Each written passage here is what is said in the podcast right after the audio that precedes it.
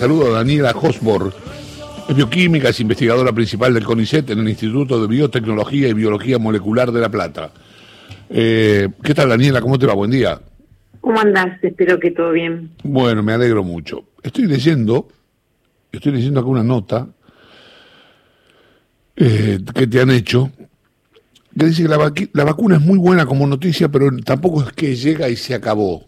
Esto es el título de la nota, no sé si, si está bien eh, este, textualizado, pero a ver, hay varias cosas que los que no entendemos de vacuna hemos leído en todo este tiempo. Por ejemplo, que hacer una vacuna entre prueba que pinque pan puede llegar a tardar 10 años una vacuna entre que empieza y termina, y, o que ve la luz.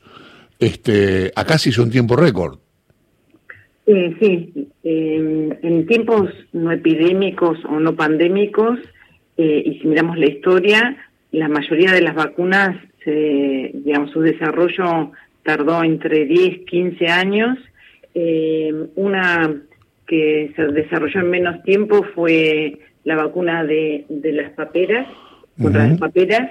Y bueno, ahora estamos en un momento eh, histórico en el desarrollo de las vacunas y eso a veces por ahí da como inseguridad a respecto de este insumo tan valioso para, para la salud, eh, pero sin embargo eh, tenemos que pensar en varias cosas, digamos, para entenderlo, por qué en menos de un año tenemos un montón de candidatos vacunales eh, y varios de ellos ya en la última fase del desarrollo. Sí, a ver, yo el título me dejó pensando porque, digamos, todo el mundo supone los que, insisto, no entendemos nada de esto, es que cuando llegue la vacuna, nos damos la vacuna y, y chau, se acabó el COVID-19. Digamos, no nos puede tocar más. Y vos aquí, por eso lo que dice el título, dice, tampoco es que llega y se acabó. ¿Por qué? No, porque te, por ahí te da la sensación de que el anuncio de llegó la vacuna y, ya está. Y, y, la mayoría de estas vacunas, este, primero que son dos dosis, tenés que esperar entre 21 días y 28 días entre la primera y la segunda dosis. Después de la segunda dosis, tenés que esperar unos días para que tu sistema inmune responda eh, de manera eh, adecuada en términos de niveles de respuesta inmune, que en general te lleva 14 días. Entonces, es un tiempo, a mí, digamos, no sé, lo que quería aclarar era que no es que se anuncia la vacuna y ya está, sino que es un proceso. Además, la vacuna tiene que llegar a, la población objeto, o sea, y el plan de, de, inmunización eh, también va a ser un, eh, momento, este, un hito histórico por la cantidad de personas que está previsto eh, vacunar en un tiempo que se trata de que sea lo menos posible. Entonces, nada, yo lo que digo es que este, este insumo es fundamental pero no es que entonces, porque ya sabemos que va a venir, este, nos relajamos en, en términos de, las medidas preventivas aprendidas. Yo digo que todo eso tiene que seguir y tiene que acompañar a, la vacunación, que es la que nos va a ayudar a, cambiar y a comenzar a cambiar la página esta que estamos viviendo, ¿no? En ese sentido, Horacio Marmurek te saluda, ¿cómo estás?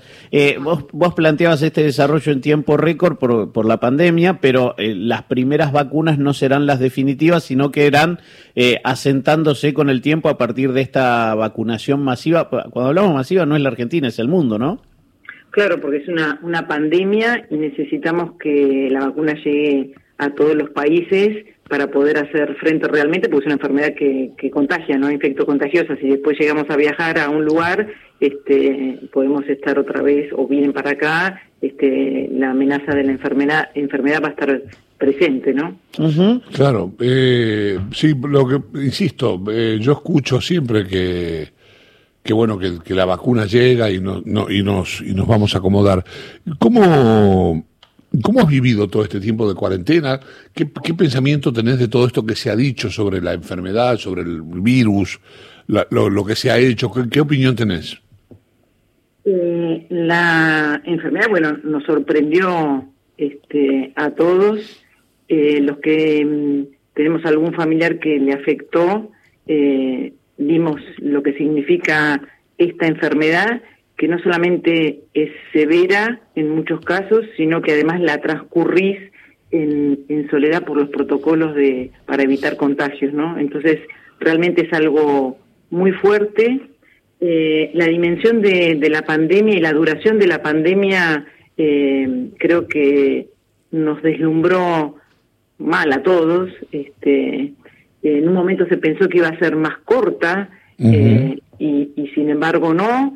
Y, todavía estamos y estamos con la amenaza de, de la siguiente ola que está próxima, que la vemos en Europa, que Brasil ah, este, reportó un número significativo de casos. Y entonces bueno esto nos agobia eh, un país con con divergencias, con diferencias, con una situación económica crítica que acompaña también a la situación en otros países y lo hace todo muy agobiante, este, pero bueno, eh, es lo que nos toca y, y, tenemos este, como ciudadanos muchas cosas para hacer porque somos actores y actrices, digo yo, de esto de la circulación de, del virus y entonces, bueno, tenemos que seguir, se ha hecho un esfuerzo enorme y tenemos que seguir haciendo, este, la mayoría, ¿no? Eh, seguir haciendo ese esfuerzo este, para evitar los contagios.